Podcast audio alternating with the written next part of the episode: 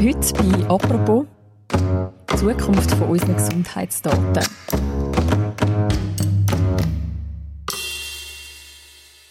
Wie hoch ist mein Blutdruck? Wie viele Schritte habe ich heute schon gemacht?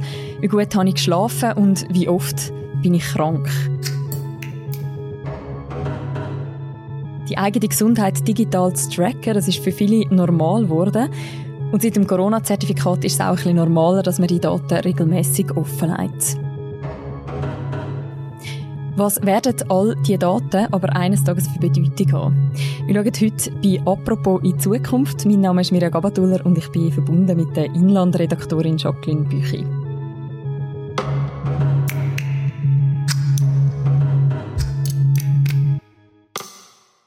Hallo Jacqueline. Hallo Mirja. Jacqueline, wie viel weiss dein Handy über deine Gesundheit? Wahrscheinlich mehr, als mir lieb ist.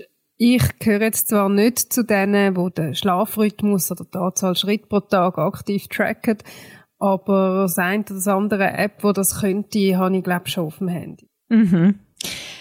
Jetzt mal abgesehen von unseren Smartphones, so werden denn heute überall eigentlich Gesundheitsdaten von uns gesammelt und was zählt man da alles dazu? Ja, es gibt natürlich diverse Fitness-Tracker, ob die jetzt auf dem Handy sind oder auf einer Uhr oder sonst nehmen, wo unseren Schlaf können tracken, die Ernährung, den Menstruationszyklus mhm. oder die Leistung beim Joggen zum Beispiel die können ja inzwischen auch wahnsinnig viel. Die neueste Apple Watch misst zum Beispiel den Sauerstoffgehalt im Blut, habe ich mir sagen lassen. ähm, und dann fallen auch in der Medizin natürlich immer mehr Daten an. Man kann heute zum Beispiel recht einfach mit so DNA-Tests herausfinden, ob man ein erhöhtes Risiko für eine bestimmte Erbkrankheit hat. Das fängt ja auch schon bei den Allerkleinsten an. Viele Eltern lassen in der Schwangerschaft sehr gut von ihren Kindern auf gewisse Auffälligkeiten untersuchen. Und die Daten, die sind dann natürlich alle irgendwo. Mhm. Das, was du jetzt genannt hast, das basiert ja eigentlich alles auf freiwillige Entscheiden von uns. Das ist eigentlich auch Privatsache. Aber gibt es auch schon Orte, wo es das nicht mehr ist? Also was quasi öffentlich zugänglich ist? Ja, also es gibt in der Schweiz schon erste Krankenkassen, die Rabatt auf Prämien anbieten, bei den Zusatzversicherungen muss man sagen, wenn man täglich eine gewisse Anzahl Schritte macht und das auch aufzeichnet. Und ich glaube, hast es angesprochen in der Einleitung. Natürlich erleben wir das im Moment mit Corona relativ fest, dass wir uns Impf- oder Antikörperstatus müssen offenlegen, zumindest lokal kommen das dient ja in dem Fall um einen übergeordneten Zweck, weil es um, um Gesundheitsprävention mhm. geht. Trotzdem ist das etwas, was wir uns ja vor kurzem so wahrscheinlich noch nicht hätten können vorstellen. Mhm. Genau, eben, wir sind im Moment eigentlich, leben es alle im Alltag. Jetzt hat es ja rund um das Zertifikat auch recht viele Diskussionen schon gegeben, zum Beispiel im Vorfeld vom Covid-Gesetz. Dort hat es eine Gruppe gegeben von geimpften Menschen und die Schriftstellerin Sibylle Berg, wo eben das Zertifikat ablehnen und sagen, da fände ich quasi eine Gewöhnung daran statt, dass wir unsere Gesundheitsdaten offenlegen.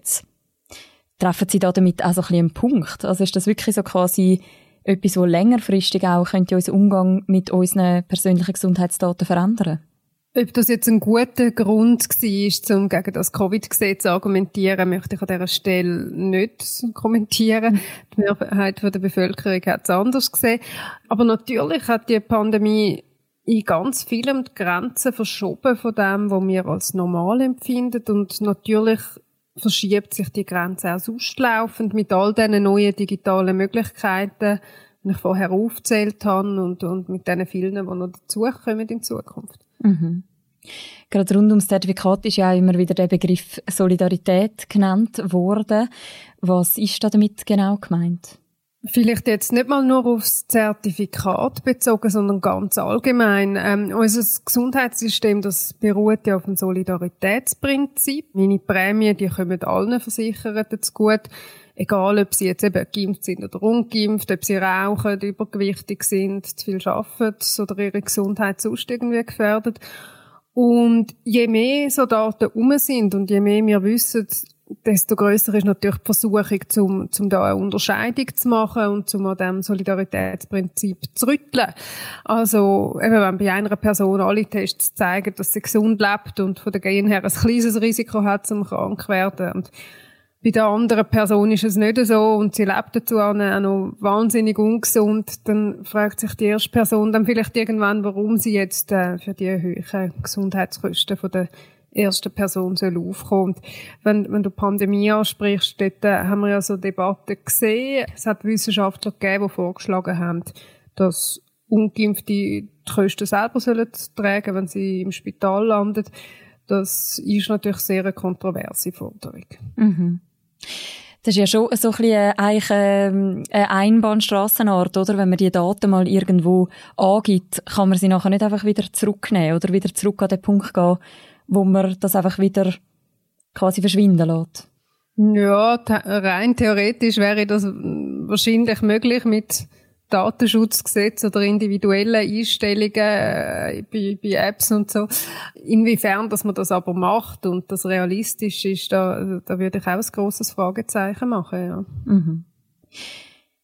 Jetzt gibt's ja in der Pandemie quasi viel Gründe, wieso es auch Sinn macht, eben gewisse Daten offen zu legen, auch so quasi fürs Allgemeinwohl. Aber es gibt ja schon auch die Idee, dass man die Informationen über unsere Gesundheit auch, sagen wir, zu normalen Zeiten könnte mehr benutzen. Wer hätte denn da daran Interesse? Zu dem Thema hat das Gottlieb Duttweiler Institut gerade kürzlich eine neue Studie veröffentlicht, wo ich auch darüber geschrieben habe. Die beiden Autoren zeigen dort drin auf, in welche Richtung sich unser Umgang mit diesen Daten könnte verändern. Und sie sagen, da gibt es ganz verschiedene Möglichkeiten und beschreiben dann insgesamt vier so Extremszenarien. Mhm. Und das eine, wo, wo vielleicht ein bisschen an China erinnert, ähm, das besagt, dass der Staat irgendwann alle unsere Gesundheitsdaten zentral könnte sammeln mit dem Ziel, äh, Präventionsarbeit zu leisten und die Gesundheit von der Bevölkerung zu maximieren, aber natürlich dann auch zu kontrollieren. Und wer in so einem System ungesund lebt, müsste in dem Fall damit rechnen, dass er bestraft wird. Äh, und wer sich viel bewegt und ausgewogen ist, kommt dann Belohnungen über. Eben, das ist, ist das eine Extrem. Dann gibt's da noch andere. Ich zähle jetzt nicht alle auf, aber ähm, ja, ihm wird, wird Gesundheit als Privatsache angeschaut, in einem Szenario. Also, wenn man dort ungesund ist, dann gilt das als persönliches Versagen, weil man könnte ja all die Daten tracken und frühzeitig etwas machen dagegen. Und in diesem Szenario gibt es auch keine allgemeine Krankenversicherung mehr, sondern es würden sich dort Menschen mit einem ähnlichen Risikoprofil, also die, die Kranken und die Gesunden und die Mittelkranken jeweils zusammenschliessen. Und für das müssen sie einander natürlich ihre Gesundheitsdaten zeigen. Und bitter wäre das für Menschen mit, mit schlechten Gesundheitsaussichten. Die hätten dann natürlich Mühe, jemanden zu finden, der mitzahlt. Und die müssten dann so ein bisschen auf Geld von Wohltätigkeitsorganisationen hoffen, wenn sie krank werden oder das Crowdfunding starten. So ein bisschen so Tendenzen sieht man ja zum Teil in den USA. Mhm.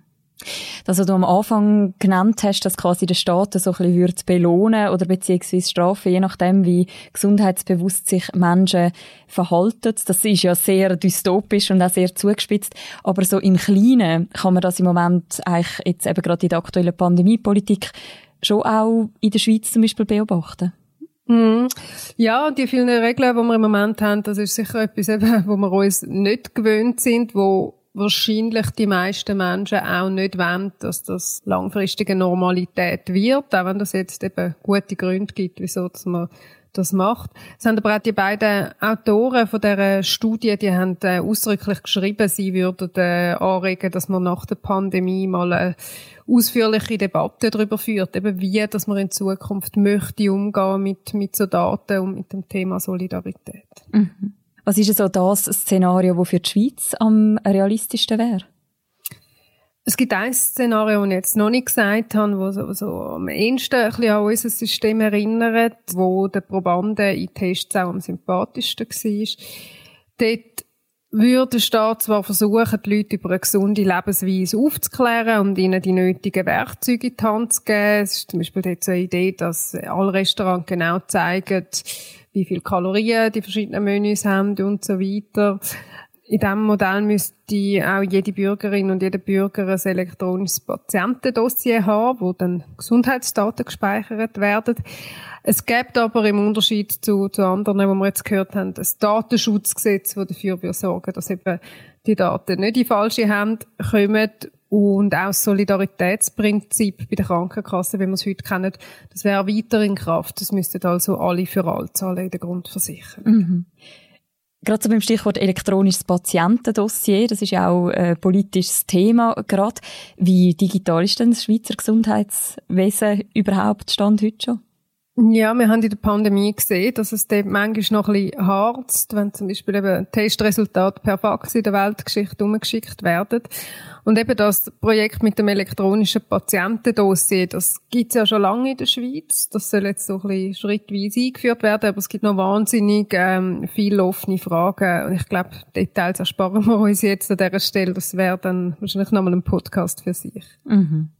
Hinter all dem gibt es ja auch ganz viele ethische oder moralische Fragen, wer unsere Gesundheitsdaten schlussendlich darf nutzen Das hat auch einer von diesen Studienautoren, die du vorher angesprochen hast, so formuliert. Quasi die Frage, warum soll ich für jemanden mitzahlen, der sich eben nachweislich ungesünder verhaltet wie ich selber?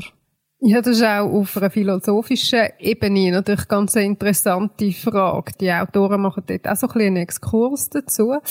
Und zwar nehmen sie unter anderem Bezug auf ein Gedankenexperiment vom Philosoph John Rawls. Der hat äh, in seiner Theorie vom Schleier des Nichtwissens oder Unwissens gesagt, dass eine gerechte Welt nur möglich wäre, wenn sie von jemandem gestaltet wäre oder von Leuten gestaltet wäre, die nicht wüssten, als wer sie geboren werden, ob sie eine Frau sind in dieser Welt, wo sie entwerfen, oder ein Mann, arm oder reich, gesund oder krank und so weiter. Und eben auf Gesundheit übertragen würde das natürlich heißen, dass man vor allem dann solidarisch ist, wenn man halt nicht weiss, ob man vielleicht einmal noch schwer krank wird und darauf angewiesen ist. Und je mehr man weiss, desto schwieriger wird es vielleicht mit der Solidarität. Es gibt aber natürlich auch Gegenargumente, wieso man dann eben doch solidarisch ist, auch wenn man selber gesund ist und nicht das Gefühl hat, krank zu werden.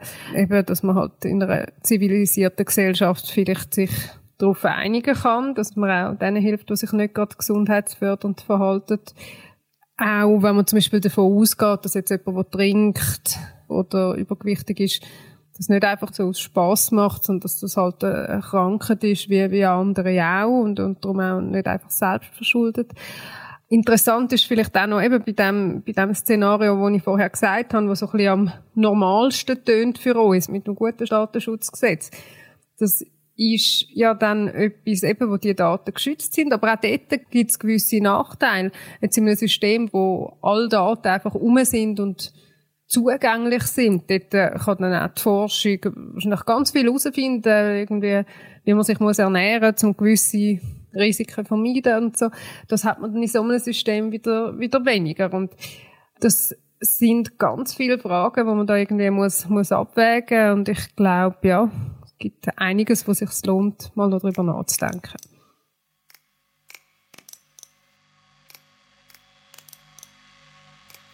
Danke vielmals, Jacqueline, für das Gespräch.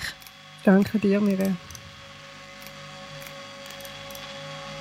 Das war es, eine weitere Folge von «Apropos», dem täglichen Podcast vom Tagesanzeiger und von der Redaktion Tamedia. Die nächste Folge von uns gibt es morgen wieder. Bis dann, macht's gut. Ciao miteinander.